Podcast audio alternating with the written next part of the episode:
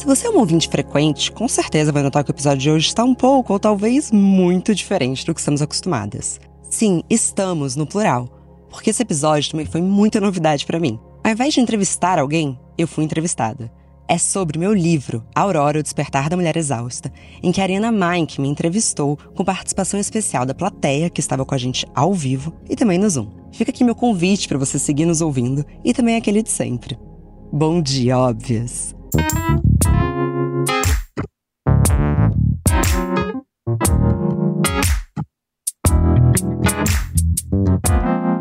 Bom dia, óbvias! Você já falou sua linguagem do amor para você mesma hoje? Para se cuidar, que tal se encarar? Da saúde mental à autoestima, olhar para si mesma é um passo essencial no caminho do alto amor e de uma vida saudável. E nosso corpo, que nos carrega todos os dias, também merece um olhar carinhoso e cuidadoso. Escolher os aliados certos é o primeiro passo para uma experiência gostosa e efetiva. E isso é ainda mais importante quando falamos de higiene íntima. A nova linha Cuide-se Bem Cereja de Boticário tem lançamentos para o corpo todo, incluindo opções delicadas e descomplicadas para o cuidado íntimo diário, com segurança e fragrância suave para respeitar nosso corpo. E aí, bora se cuidar bem? Bom, boa noite. Boa é muito noite. engraçado ser chamada e não chamar as pessoas. Então, e, vai ser, e eu também não apresentar Marcelo, né? Porque afinal de contas todo mundo já, já conhece. Então eu vou me apresentar. Eu sou Ariana, Ariana Menck, eu sou criadora de conteúdo. Conheci a Marcela já faz tempo, quando eu participei do Bom Dia Óbvios online. A gente se conheceu presencialmente no episódio que ela participou do meu podcast. E, bom, ela sabe onde ela tá se metendo. Então, se ela me chamou, é porque alguma coisa de boa na nossa conversa Porque você teve. é muito boa. É, bom, Marcela, então, eu acho que a gente tem que começar, porque tem muita coisa e eu tô morrendo de medo que suba aquela plaquinha. Estamos acabando e, e eu não chego nem na metade do roteiro que eu fiz aqui. Bora. Tá, então vamos lá. É, bom, lá no final, vou começar pelo final do livro. Que no final do livro tem um momento que ela conversa com as próprias neuras e você fala, faz uma pergunta pra si mesma: e se ninguém comprar? E se ninguém? E você fala que o processo já é bom o suficiente, que tá tudo bem se ninguém comprar. Aham. Acontece que você tá no primeiro lugar da Amazon já há um tempo. E qual é o gosto agora, assim? É realmente o processo mais legal? Ou é agora esse reconhecimento todo? Você ainda tá humilde? Como que é? Acho que primeiro é legal falar sobre o como o livro me ajudou a me preparar para o momento. E eu peguei isso muito emprestado do acontecimento da Annie Ernaux. Alguém já leu aqui o acontecimento? Cidinha. A Cidinha já leu o acontecimento. e no acontecimento, a Annie Ernaux, ela fala sobre a importância dela falar sobre aquilo para que aquilo não se perca na memória. Mas ao longo dos parágrafos, em vários momentos, ela te fala: e agora eu vou ter que ter coragem para falar isso. Então, ela divide o processo criativo ao longo dos parágrafos. Me pareceu que se esse livro deveria ser uma conversa comigo, que sempre foi o meu objetivo, e eu, pelo que eu tenho visto dos retornos, parece que parece mesmo conversa comigo, eu peguei emprestado com muita humildade da Annie Ernaux isso. Então, eu digo, então no próximo parágrafo, no capítulo de prazer, eu falo, nem acredito que eu vou falar isso, mas o que me dá tesão é, não vou, não vou falar. Tem que ler o livro.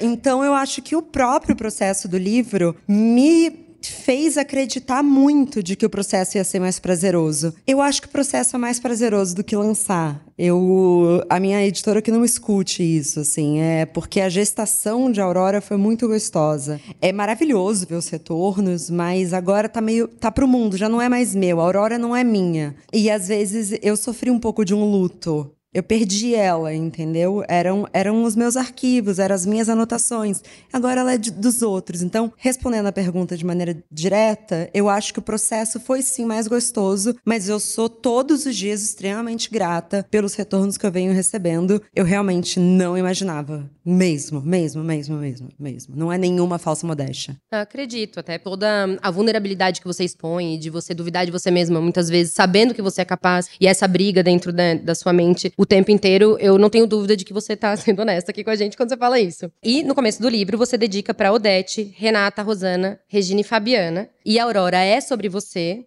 como você acabou de falar, mas é também sobre todas nós, assim, não, acho que não existe uma pessoa que tenha lido Aurora e que não ficasse o tempo inteiro se identificando com aquilo e, e lembrando de coisas passadas, ou lembrando do, da mãe, da tia, da amiga. A impressão que eu tenho é que desde que Marcela Ceribelli saiu do, da vida pessoal e foi se colocar profissionalmente para o mundo, para prestar uma, um serviço, sempre foi sobre as mulheres. Eu sinto que você despertou para o feminino muito antes, e apesar de todas nós termos sido educadas é, numa sociedade em que incentiva a rivalidade feminina, eu sinto que você estava sempre atenta ao feminino, mais do que disputando ali naquele ambiente. Como é esse o feminino na sua vida? De onde vem toda essa disposição para tratar dessas temáticas? Eu acho que é importante colocar que a Aurora não é exatamente sobre mim, mas é sobre o meu despertar depois de passar três anos conversando semanalmente com mulheres. Porque, no final das contas, o despertar foi meu. E um dos despertares que eu tive foi olhar para essas mulheres da minha vida não como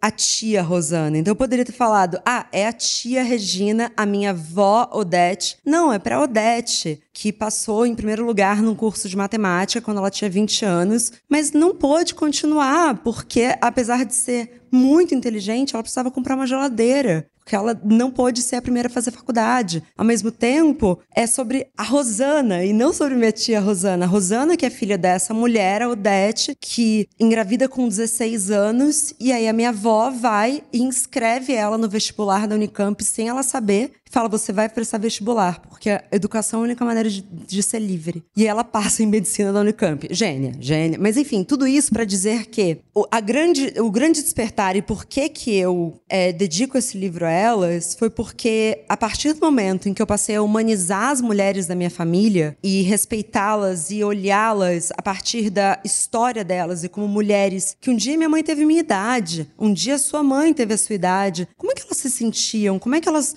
é, isso também me fez humanizar todas as mulheres ao meu redor. Então, eu acho que é um pouco desse despertar para um olhar sempre um pouco mais profundo, que é um pouco do que a Carla Madeira traz no Véspera, né? Qual que é a véspera disso? Será que alguém é ruim? Será que alguém só errou? Claro, agora contém um pouco de uma narrativa heróica das mulheres da minha família. Elas são entupidas de defeito, que nem eu, que nem você, que nem todos Sim. nós. Mas eu acho que é, é isso, é olhar para essas vésperas e, e esse olhar mais complacente perante as mulheres. Sim, antes dessa rivalidade que já tá tão sugerida, exposta e proposta pra gente, né? E estereótipos, e o, e o fácil, entendeu? Então, o que, que é essa mulher que é difícil? Uhum. Ela é difícil ou você foi condicionada a achar ela difícil? Onde é que a gente se encontra nisso, Sim. entende? É, inclusive a parte do Mulheres Difíceis, eu acho que foi o que mais me tocou pessoalmente, assim, porque gera muitos despertares ao longo daquela, daquela leitura, e realmente, como a gente já foi cruel por acreditar que éramos difíceis, né? Isso é muito, isso é muito desgastante, mas a gente vai chegar lá. Tá bom. Tá, tá bom? bom?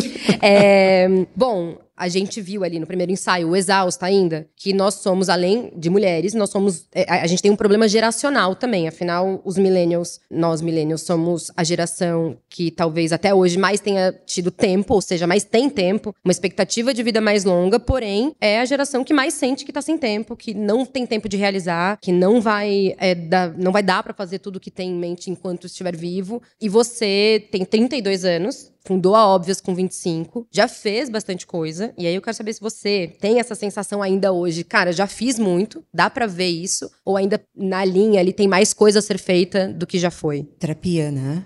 É um pouquinho, tá. um pouquinho. É, eu acho que o livro é um grande marco. Uhum. E eu acho que a Aurora não só me desperta, mas me liberta. Porque eu sinto que na minha década dos 20, em muitos momentos, eu estive correndo contra o tempo, correndo atrás de algo que nem eu sabia o que era, uhum. e com muita vontade, muito desejo, e aí eu me atrapalhava. Aí eu me atrapalhava de várias maneiras. Então tem um pouco de como eu me atrapalho emocionalmente no livro, de exaustão, mas hoje eu consigo reconhecer, mas é um, é um cálculo um pouco difícil, porque eu corri muito, eu abri mão de muita coisa, mas eu me sinto posso dizer finalmente que eu me sinto realizada. Eu estaria realizada se eu não tivesse corrido com o tempo? Não sei. É um, é um cálculo muito difícil. Sim. Eu sei que eu queria ter feito tudo com mais presença. Sim. Esse talvez seja meu grande arrependimento da década dos 25 aos 32.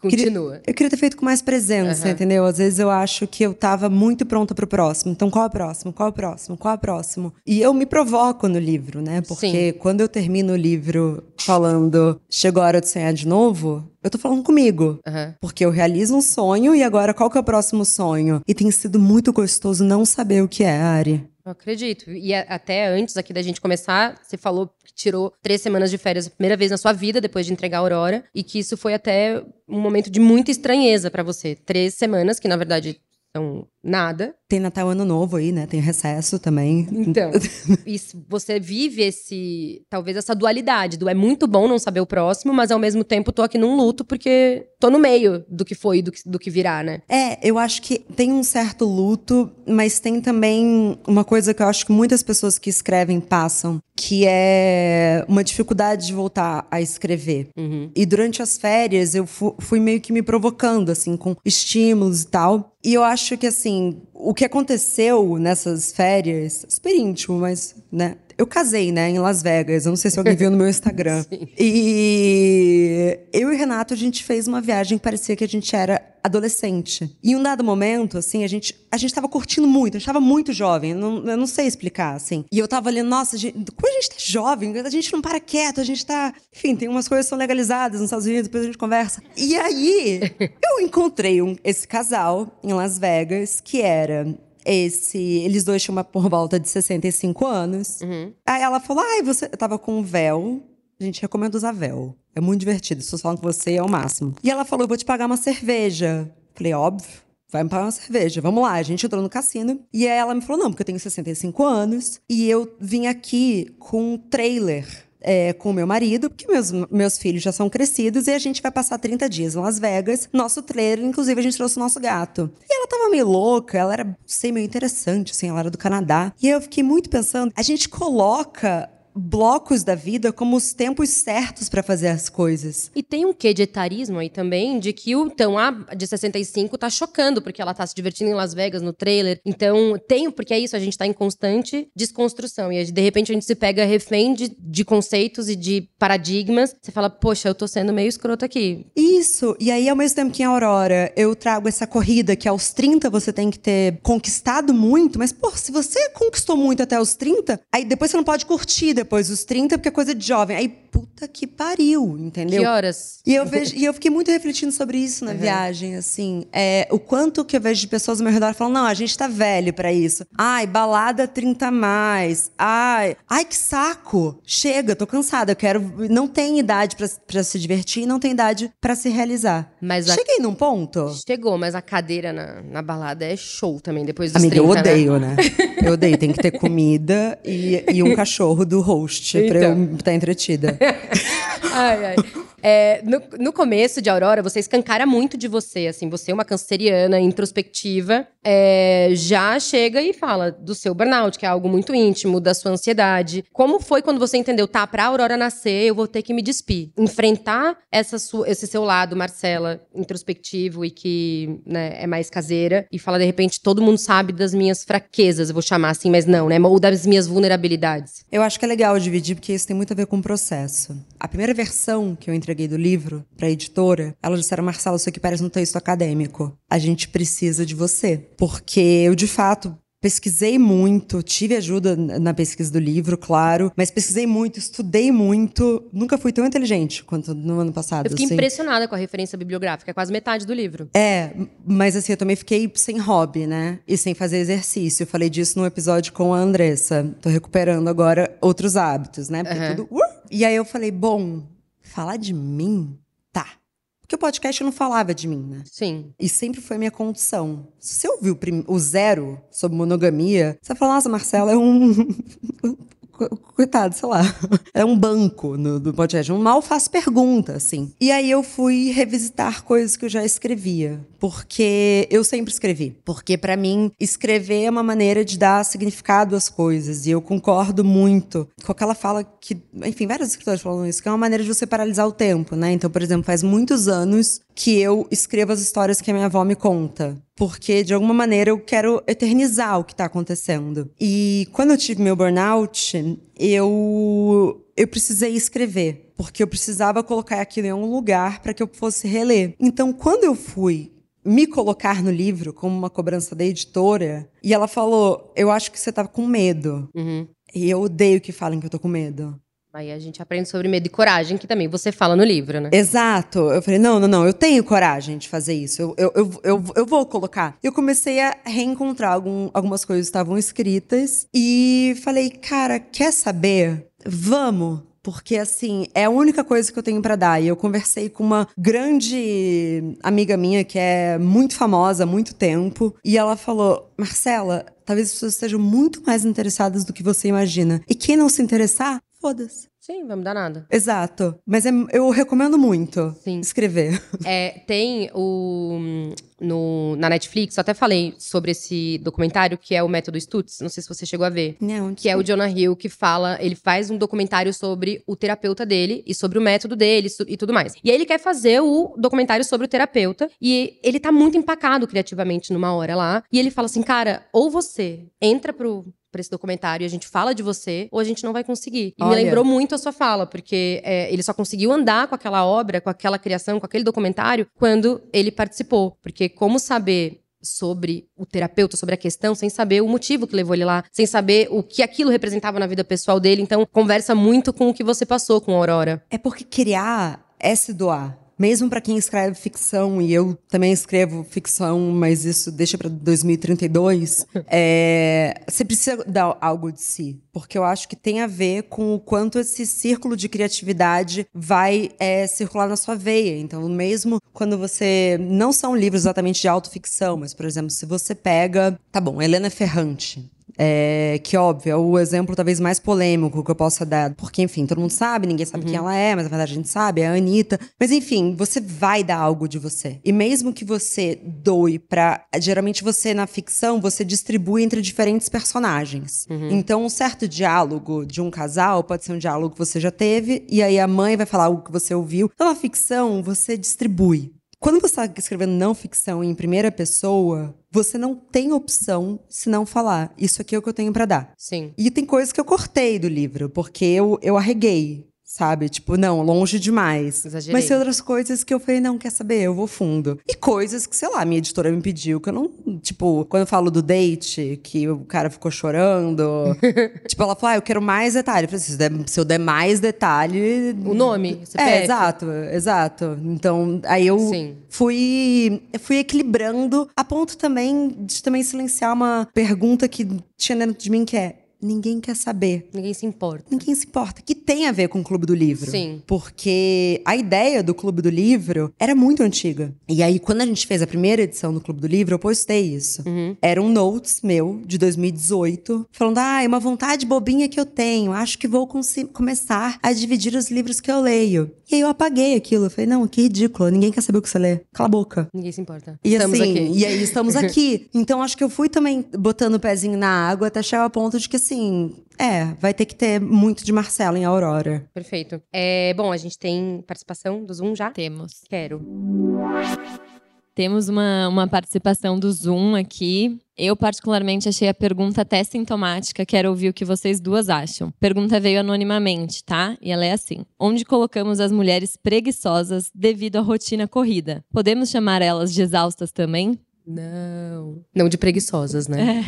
Primeiro, o não aqui foi pra preguiçosa. Eu quase parei de ouvir depois do preguiçosas, porque eu não acredito muito nesse conceito, considerando que ela tá sobrecarregada, ela não está preguiçosa, muito provavelmente sendo mulher em- ainda hoje. É, e claro que ela tá exausta, mas ela precisa dar o nome certo para as coisas, que isso é uma coisa que eu aprendi na terapia, que é fantástico. Antes de você resolver alguma coisa, você precisa dar o nome certo para ela. Quando você tiver o nome certo, você vê aí como vamos chegar numa resolução. Então a primeira coisa eu acho que é ela tirar o preguiçosa. E a gente tem uma conversa muito parecida em Aurora que é sobre a procrastinação. Você é uma procrastinadora mesmo ou você só não tá afim de fazer aquela coisa, então, ou, ou você realmente tá sobrecarregada, você não, enfim, eu acho que tem muitas camadas aí nessa pergunta dela, mas sim, ela com certeza é uma exausta, mas Talvez ela não seja uma preguiçosa. Até entendendo porque a gente só cria hábito quando a gente tem recompensa, né? Então, preguiça é, é muito, é muito complicado. Você sempre tá tendo alguma recompensa ali. Então, puta, se eu prefiro infinitamente. Ai, vou ficar no sofá aqui e ver o dia. De alguma forma, o seu cérebro se sente recompensado. Então, eu acho difícil. E mais difícil ainda é quando ela fala a pessoa que é preguiçosa. Porque eu acho que a gente precisa trocar ser por estar. Porque uma vez que a gente pega um traço nosso que a gente não gosta e fala, não, eu sou assim, aí fica muito difícil de voltar. Mas ela deve estar tá cansada. É porque eu sou dá muita, dá pouquíssima margem para mudar a rota, né? Então, se eu sou, é isso, eu sou assim. Adoro. Esse é, esse é o argumento, inclusive, em, em conflitos que eu mais detesto. Ah, não, mas eu sou assim. Pô, então. Muda. Muda. é horrível discutir eu, comigo, deve ser horrível discutir com você também. Eu tenho pavor do eu sou assim. Mas não tá bom. Vamos então, tem um maior tempão ainda pra estar tá vivo. Vamos tentar mudar. sabe? Mas eu acho que é isso. Vamos. Não é estar. E talvez não seja preguiçosa a palavra. Quando você fala sobre o fenômeno da impostora, e eu adorei, porque isso foi uma coisa que mudou. Eu sempre falei síndrome da impostora e temos uma, uma explicação científica do porquê não é síndrome, sim fenômeno. Então agora eu só falo fenômeno. Se alguém me corrigir para síndrome, eu vou falar Aurora. Leia. Leva os recibos. Então, vamos lá. É... Você terminou, conseguiu chegar no final, apesar da procrastinação, que na verdade tinha outro nome ali no fim também. É, esse, o fenômeno da impostora, ele esteve mesmo depois de publicado, ou quando você publicou, você falou, cara, eu amei isso aqui, e você. E aí volto ali naquela, na primeira pergunta, né? Tudo bem, é sobre o processo, mas você amou a Aurora? Ou você fechou o olho e jogou e falou assim, ai, podia estar tá melhor, porque você se identificou como uma impostora perfeccionista. Que tem lá as categorias, e o perfe a, a perfeccionista sempre acha que podia estar tá melhor. A minha última mensagem para minha editora é assim: por favor, só mais três parágrafos. Porque todo mundo acha que o mais difícil é começar, mas é infinitamente mais difícil acabar. Ah, então acabou. Você abandona. E eu acho que isso vai em vários processos criativos, assim, para não só na escrita. Mas eu acho que quando eu entreguei, foi realmente um dos momentos mais difíceis, mas eu tava tão cansada. Eu tava tão cansada que eu acho que a, a Raquel e a Diana, que foram as enfim, a Raquel da Harper, a Diana foi a minha editora mais direto. Elas perceberam que comigo elas iam ter que fazer um pouco por etapas. Elas me deram, elas deram um, um truque, assim. Elas falavam: não, vamos fazer o seguinte: entrega Mulheres Difíceis, tá quase, né? Mulheres Difíceis tá tão fácil de acabar. E aí eu fui entregando um pouco aos poucos, eu tive que enfim, não vou entrar em coisas muito técnicas porque não sei que interesse, mas. Eu, eu acho que um pouquinho, pra gente, porque acho que o processo também é legal. E assim, vai vir depois. A próxima pergunta tem um pouco a ver com o processo, quem sabe já tem aí um. Vamos lá, né? Eu gosto muito, e esse talvez seja, seja um dos melhores elogios que eu recebi nesse processo, que foi quando a Raquel, que é diretora da HarperCollins, minha editora, ela falou na Flip. Poucas vezes eu vi uma autora ter um trabalho descomunal como a Marcela teve. E a gente é uma sociedade de sacrifício, né? E eu me falei, nossa, é isso que eu queria ter ouvido, que eu fui trabalhadora.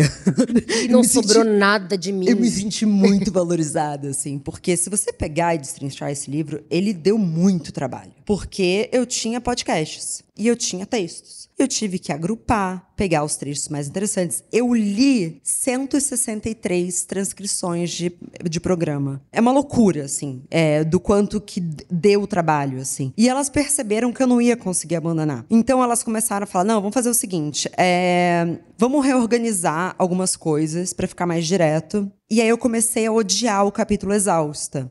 Logo o primeiro. Logo o primeiro, que foi o primeiro que eu escrevi. Por que acontece? A gente muda. Então eu escrevi o Exausta em outubro de 2021. Quando chegou agosto de 2022, eu falei: Isso aqui tem insuportável, essa é a coisa mais chata que eu já vi na minha vida. Que porra esse capítulo. Eu quero deletar. E a Raquel falou: preciso ter mais uma chance.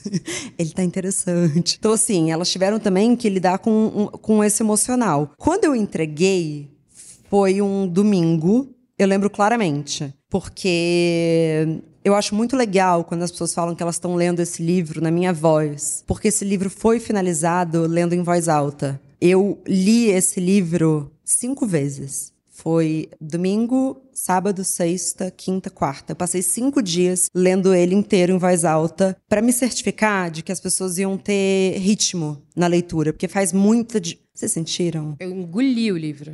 Para mim faz muita diferença quando você lê em voz alta. Então, nesse domingo que eu tinha acabado, eu fui pra sala, tava o Renato e o Luca, que é o nosso filho, não, mas é um grande amigo. E aí eu falei, eu acho que eu acabei. E aí eles dois falaram: o que, que você quer fazer? Eu falei, eu quero comer. E aí eu lembro que eu tive um sono muito profundo, assim. Foi um sono tão gostoso quanto no segundo turno das eleições. Foram as melhores duas noites Uau, de 2022. Deve ter sido muito bom. Juro, assim. quando o Lula virou presidente e eu entreguei a Aurora, eu dormi feito nenê. É, e a minha próxima pergunta, de fato, tinha muito a ver realmente com o que você falou, porque eu falo como, como você foi generosa nesse livro. E quando ela. Tudo bem, ela, ela chamou de sacrifício e eu cham, tô chamando de, de generosidade. Porque você divide muito de você e muito das suas referências. Eu tenho uma lista da Amazon que tá. É Aurora. Tem todos os livros que estão lá que eu não que você cita e eu não li ainda, estão lá na minha listinha da Amazon. Eu vou ao longo do ano dando check se eu calma. conseguir. Vou com calma, porque eu não quero terminar igual você, louca, desexausta. Quando entregou a Aurora. Tem outras coisas agora que eu gostaria de fazer. Antes de ficar doida. Por favor. E você tem É, um filho. Eu tenho um filho. E eu- você respondeu uma pergunta que você vai e volta nos episódios da- do Mundial Óbvios com uma naturalidade que eu fico. Cara, será que ela lembra? E aí, o que você cita lá no começo vem lá no final. E você faz esse, esse fluxo de vai e volta entre os episódios muito naturalmente. E aí, agora sei que foram transcritos, né? Todos. Foram, você teve acesso, você estava com eles escritos. Mas como era? Você leu todos eles ou você, você resgatava na mente? Porque isso eu tenho uma curiosidade. Um não estava transcrito, que era Prateleira do Amor. Eu transcrevi na mão, na unha. Porque eu falei, olha, já não dá tempo, né? Realidades. A pessoa tava transcrevendo, já não tava mais contratada. Eu gravei com a Valesca Zanello e eu falei, não tem a menor chance de eu não colocar a Valesca no meu livro. Não, e, e essa- a, a Prateleira do Amor é, tem um espaço considerável ali na sua na- narrativa da Aurora, né? Então, justamente esse. Não, e aí eu fui assim.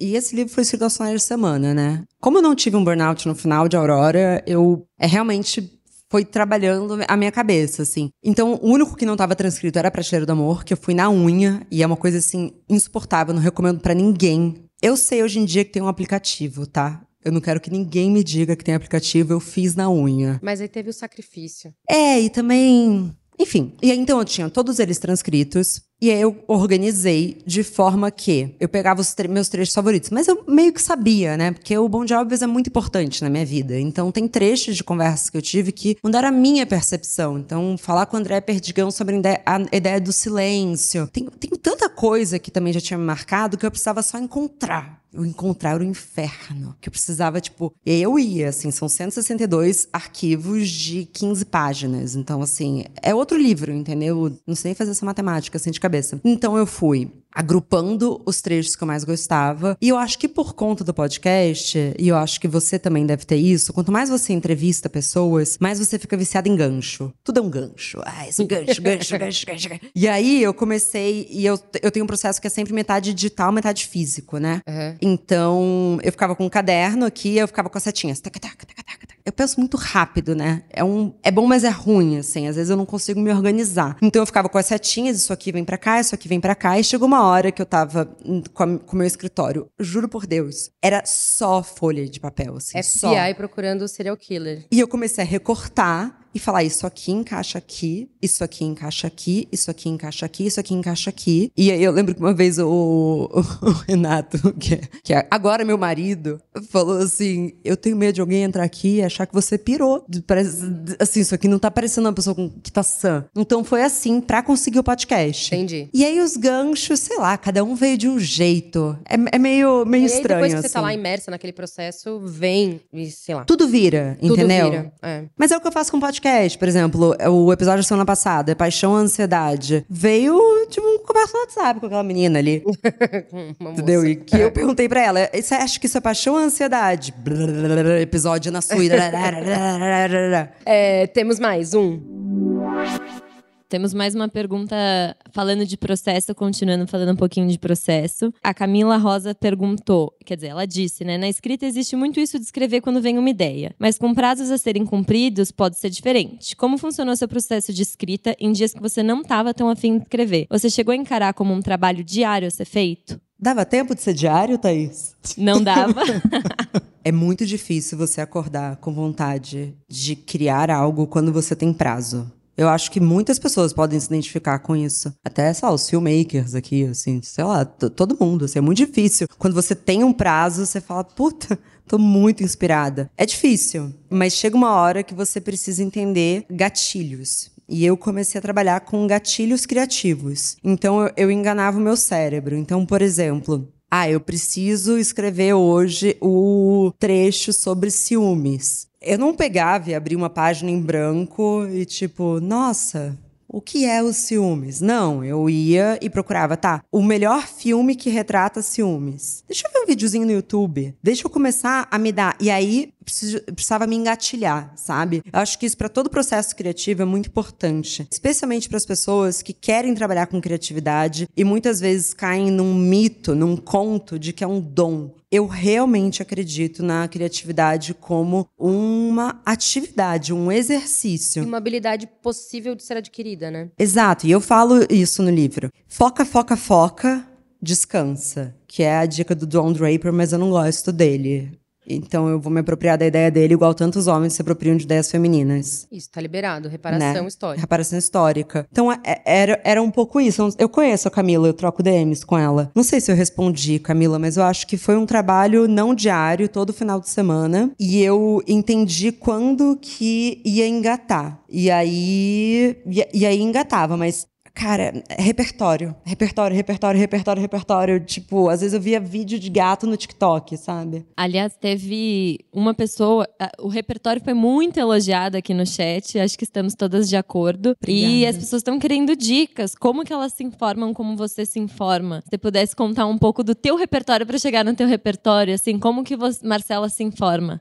Eu cresci numa casa que informação era é básico, assim. Sou filha de uma jornalista e eu tenho essa coisa da informação. Então, a primeira coisa que eu faço quando eu acordo de manhã é colocar uma Globo News, entendeu? Tem uma questão também que é muito importante, porque eu não sei quantos anos tem essa pessoa que fez essa pergunta que eu era muito insegura ali por volta dos meus 21, 22 anos, inclusive reforçado por um relacionamento que eu tinha na época, de que eu não era inteligente o suficiente. E foi um relacionamento que me fez acreditar que eu não tinha informação suficiente, que eu deveria ser mais culta. E, enfim, isso me feriu durante muito tempo. E eu entendi que muitas das vezes, como esse, essa pessoa era mais velha do que eu, ele tinha tido mais tempo.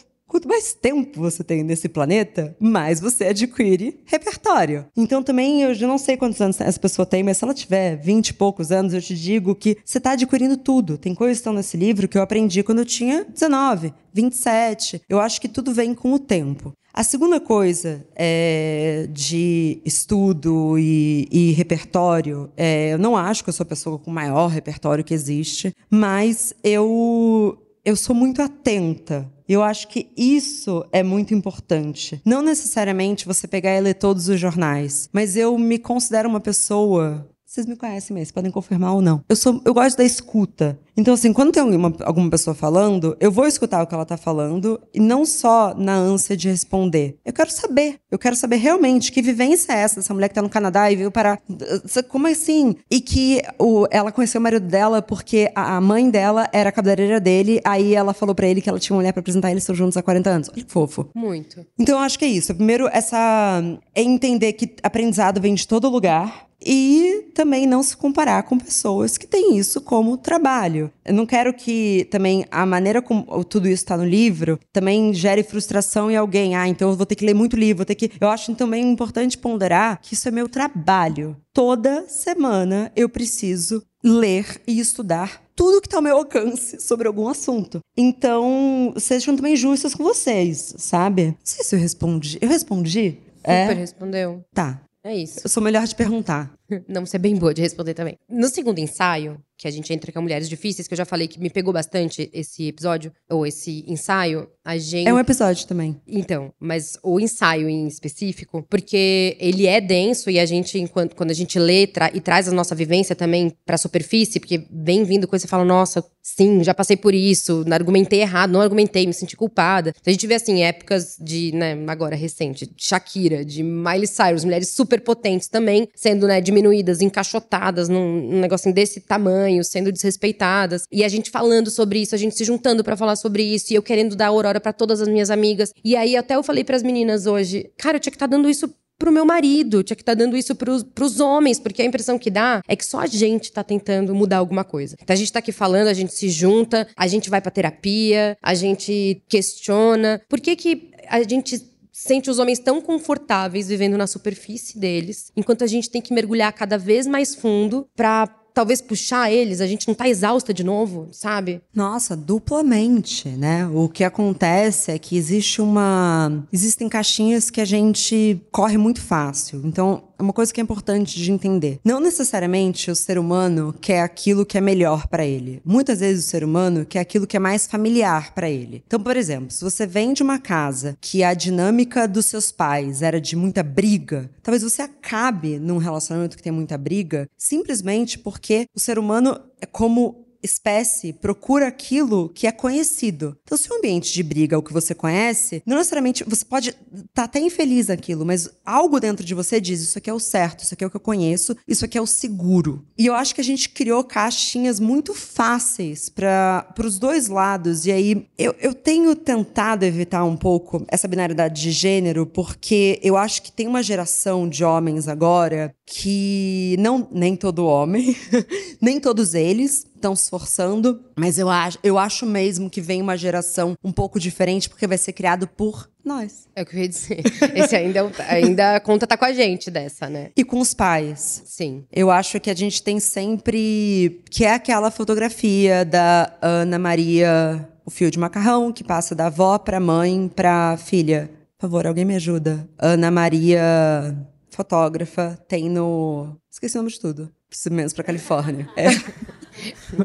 Esqueci. Desculpa, mas é, enfim, essa fotografia dessa artista plástica, que ela é um mesmo fio de macarrão que passa da avó para mãe, da mãe para filha. E é o que que se passa de geração para geração. E eu acho que tem muitas coisas que a gente que o, o fio de macarrão ainda tá numa geração muito ruim de homens, mas muito ruim. Mas eu acho que o Bento eu acho que o Bruno tem muito para passar para ele. Tem. E vai ser um macarrão melhor. Sim. Nossa, ficou muito ruim essa frase. Mas eu, a gente entendeu. Mas entende um pé. Não. Mas não eu... vai virar coach essa, no óbvio. E eu acho que fica um pouco sozinho mesmo, né? Muito solitário. Você tá num relacionamento em que a mulher faz terapia, ela, se, ela faz exercício físico, ela, ela tá se esforçando, e o cara, é... e aí, de novo, né, sendo super heteronormativo aqui, se coloca numa posição confortável de puta, a relação não tá funcionando. Isso é uma coisa que me deixa louca. Mas não é nem é tão heteronormativo quando a gente pensa que esses homens que não estão trabalhando neles mesmos, eles estão trabalhando com a gente. Eles estão cruzando nosso caminho na rua, a gente tá. Então, para além da relação entre homem e mulher, o homem não questionar e não estar disposto a tratar feridas e fazer terapia e, enfim, né, mudar essa, esse modus operandi nos afeta para além das relações, né? Só que para todo homem que está fazendo menos que o mínimo, ou então até fazendo coisas graves, tem alguém para falar que ele é tadinho. Alguéms. Alguéms. E essa é a cadeira que eu, que eu tava Sim. falando. É muito fácil falar, puta, mas coitado. Ai, o pai dele foi ausente. Ai, tadinho. Cara, quando foi a última vez que você viu alguém falar que uma mulher é tadinha? O que tá acontecendo com, a, com o podcast do Chico Felite, o ateliê, com a Mirella, que ela tá fazendo uma denúncia muito grave. É estupro, é abuso, é violência. Você vai no Twitter, as pessoas só falam, não suporto o sotaque dela. Nossa, não consigo ter pena de menina rica.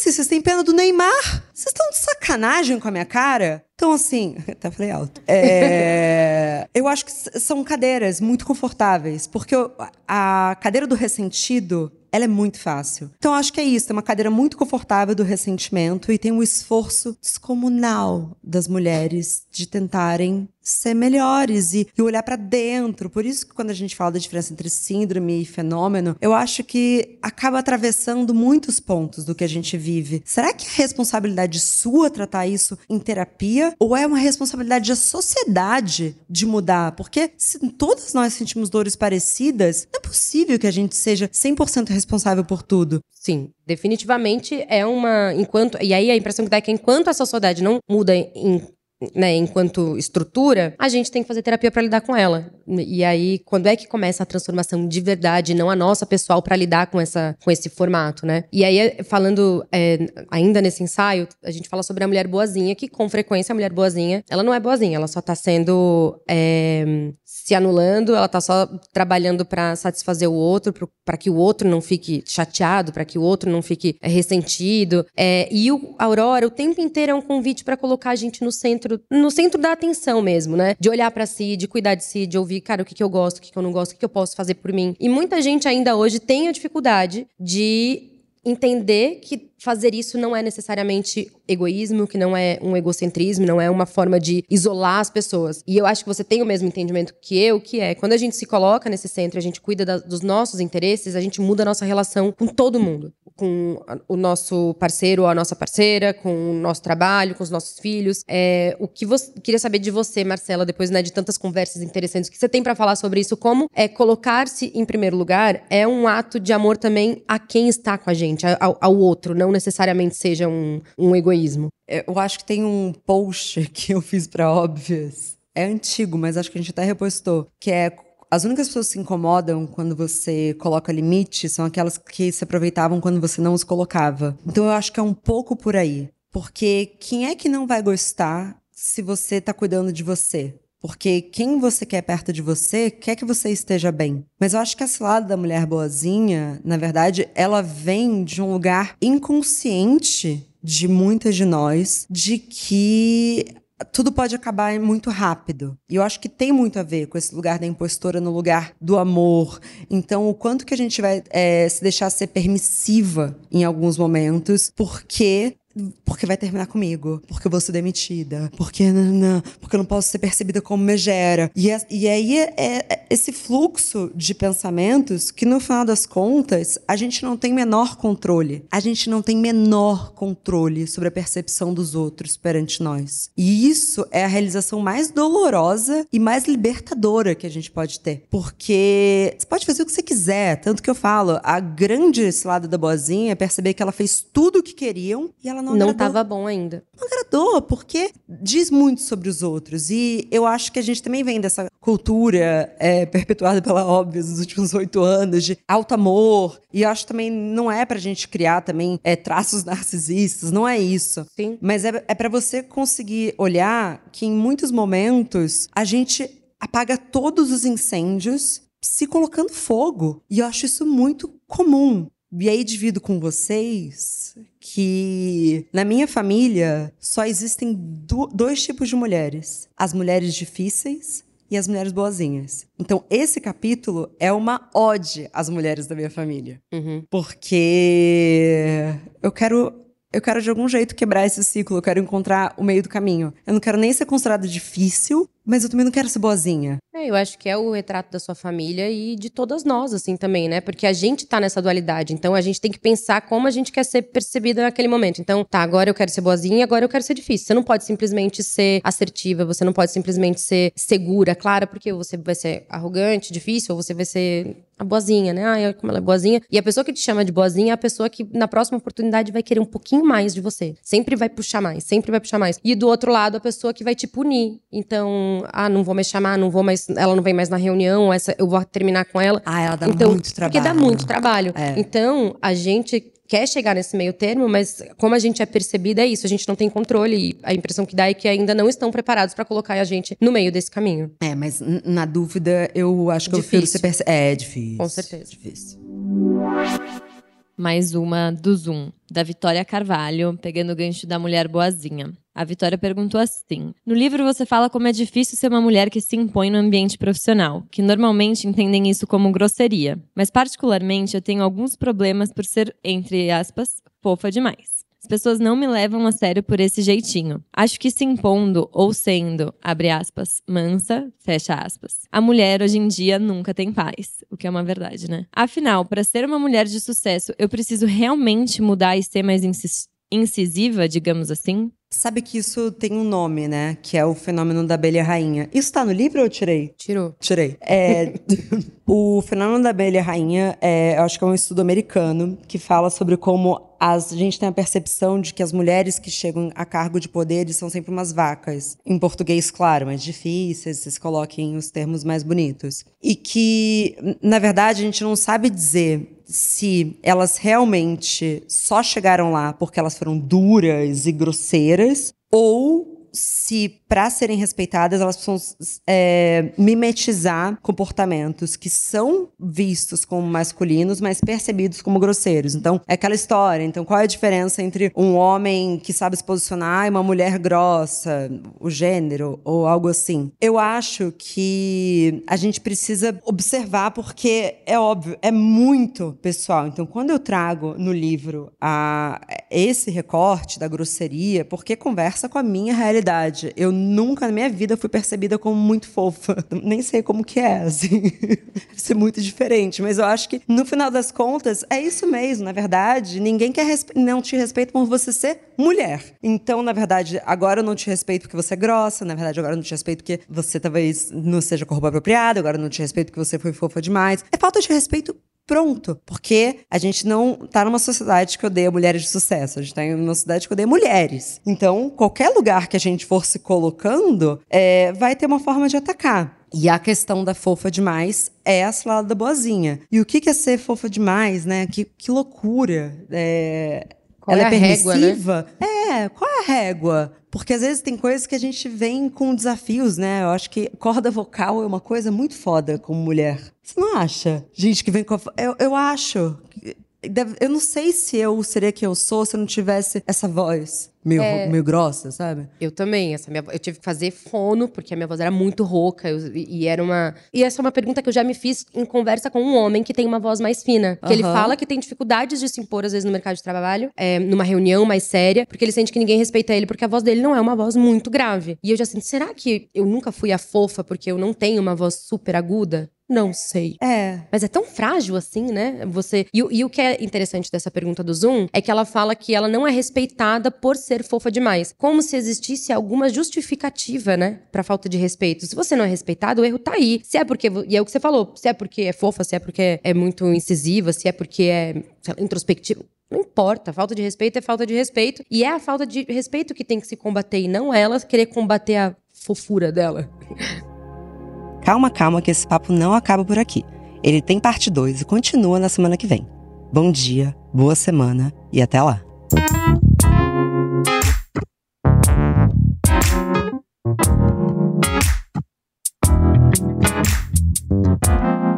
Bom dia, óbvias!